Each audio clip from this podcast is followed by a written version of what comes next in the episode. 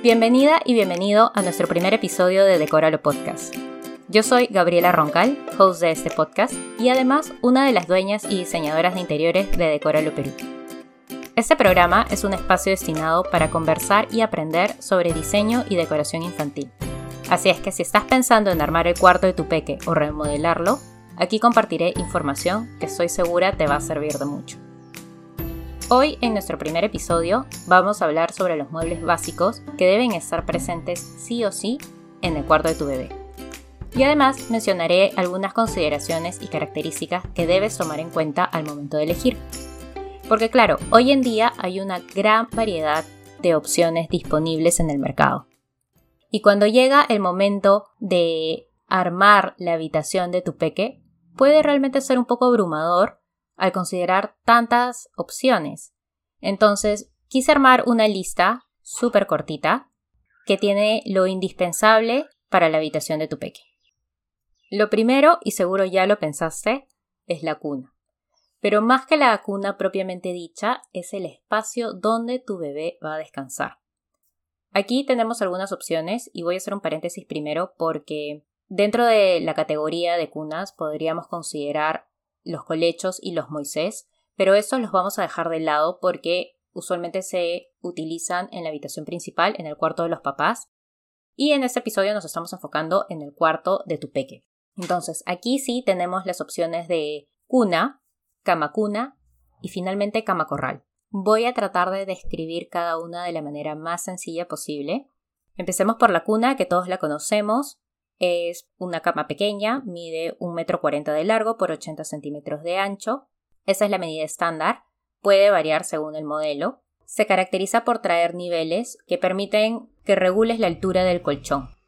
Se usan de 2 a 4 niveles y estos se cambian según la etapa o la edad de tu bebé. El primer nivel es para recién nacidos hasta más o menos el cuarto mes que empiezan a sentarse. Ahí ya pasas el colchón a un segundo nivel hasta que empiezan a pararse, que ya terminas bajando el colchón al tercer y último nivel. Algunas cunas o modelos traen cuatro niveles, esto va a variar según la altura de la cuna, porque si son muy bajitas, claro, ahí la diferencia entre nivel y nivel termina siendo mínima. Otra característica importante es que las cunas traen una reja con sistema sube y baja. Y esto es importante porque te va a permitir sacar al bebé en la cuna de una manera cómoda sin que tengas de repente que sin que tengas que doblarte demasiado. Son las camacunas y mi descripción más sencilla es que son camas de una plaza o plaza y media con muebles encima.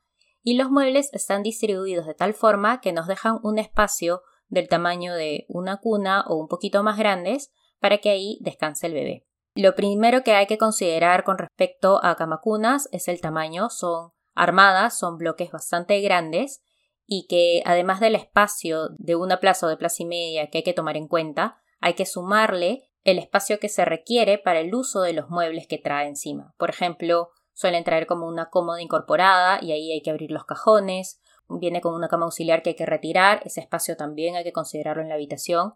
Y también a futuro, una vez que desarmes toda la cama cuna, es importante saber que todos los muebles van a entrar en ese mismo ambiente.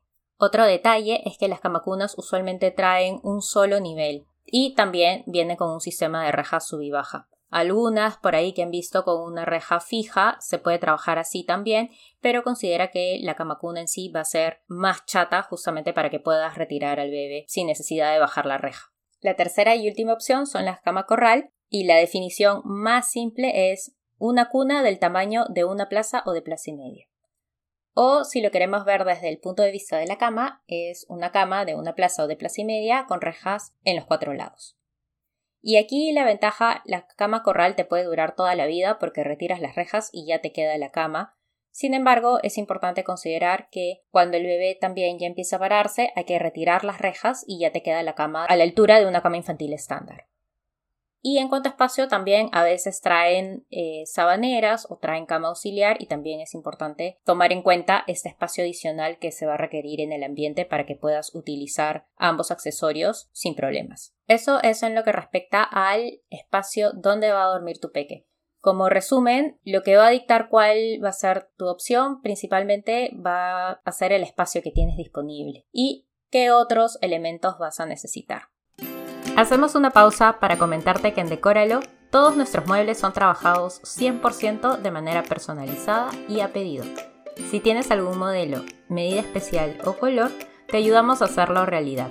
Para trabajar en el próximo mueble de tu peque, envíanos un mensaje por Instagram o Facebook para asesorarte. Encuéntranos como Decóralo Perú, todo junto. Segundo mueble en nuestra lista es la cómoda cambiador. Y lo utilizo así como fusión porque realmente existe la cómoda por un lado y el cambiador por el otro.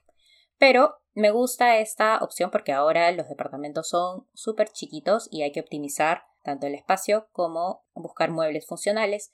Y la cómoda cambiador nos da ese almacenaje para la ropa del bebé y en la superficie suele venir con un borde donde ahí vamos a colocar la colchoneta para cambiar y atender al bebé. En cuanto a cómodas, lo principal que hay que tomar en cuenta primero es si la vas a necesitar con cambiador o, caso contrario, la cómoda viene completamente lisa, la superficie te sirve más para decoración o tener algunos accesorios a la mano. Eh, la segunda característica o detalle es el tamaño. Las medidas estándar suelen ser de 80 centímetros, un metro, un metro veinte y hasta un metro cincuenta de largo. La altura sí es estándar y es de 90 centímetros de alto considerando ya el borde del cambiador. Igual es importante que vean la persona que va a atender mayoritariamente al bebé, ver si esta altura realmente le resulta cómoda, caso contrario va a terminar agachándose mucho o levantando los brazos para atender al peque. Y muy aparte por un tema de comodidad, es también un tema de seguridad de poder sostener al bebé a la altura en la que va a estar. Además que como consecuencia, si la altura resulta muy incómoda, finalmente vas a usar la cómoda simplemente como almacenaje.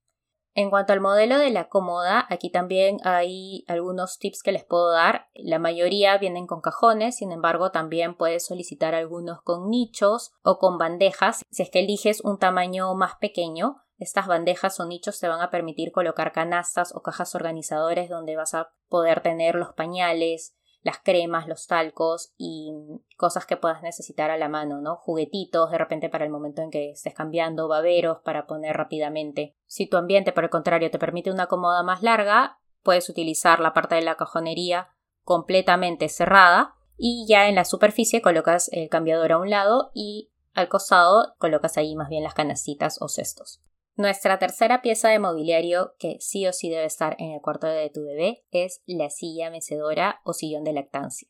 Y este está pensado básicamente en ti, mamá o papá que van a pasar tiempo con el bebé. Es importante que haya un lugar cómodo donde ustedes puedan sentarse, recostarse y pasar tiempo con su bebé. La silla mecedora te puede servir tanto como para dar de lactar, como para hacer dormir a tu peque o simplemente disfrutar momentos con él o ella. La ventaja aquí de las mecedoras realmente es que tienen larga vida, se pueden reutilizar, puedes mandar retapizarlas, dependiendo del modelo, puedes también cambiar las patas por patas fijas y trasladarlas a otro ambiente, sea una sala de estar o inclusive sea en la misma sala. Una vez diseñamos la habitación de una bebé y también la sala comedor de la misma familia, y la mecedora justamente se escogió el tapiz y el modelo para que más adelante la mecedora pase como un sillón en la sala.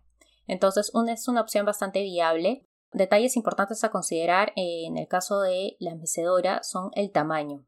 Aquí también hay modelos que pueden ser mucho más anchos o también mucho más finitos, angostos según el estilo de la decoración del cuarto de bebé.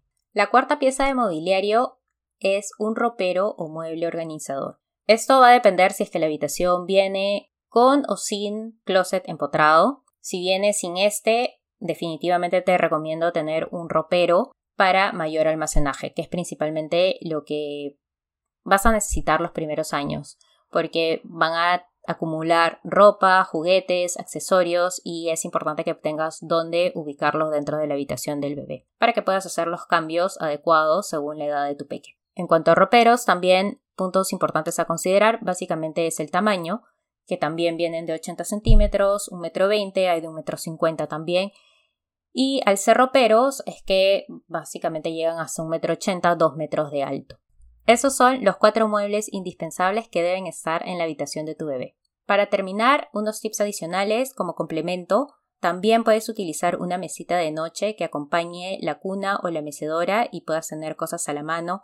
Una lamparita te va a ayudar mucho en las noches de lactancia. Y por otro lado, repisas, percheros o estanterías súper sencilla que pueden ir por encima de la cómoda para tener ahí también un poquito más de almacenaje o simplemente como un accesorio decorativo. Gracias por conectarte y escuchar el episodio de esta semana. Si por ahí te quedaste con alguna duda o deseas ahondar en el tema, mándame un mensaje a través de nuestras redes sociales. Nos puedes encontrar como Decóralo Perú, todo junto tanto en Facebook como Instagram. De igual manera, si consideras que la información en este episodio le puede ayudar a alguien, porfa compártelo. Decóralo es un emprendimiento familiar y nuestro objetivo es siempre ayudar a otras familias a que armen las habitaciones de sus peques a través de compras y decisiones informadas. Conversamos en un próximo episodio. ¡Chao!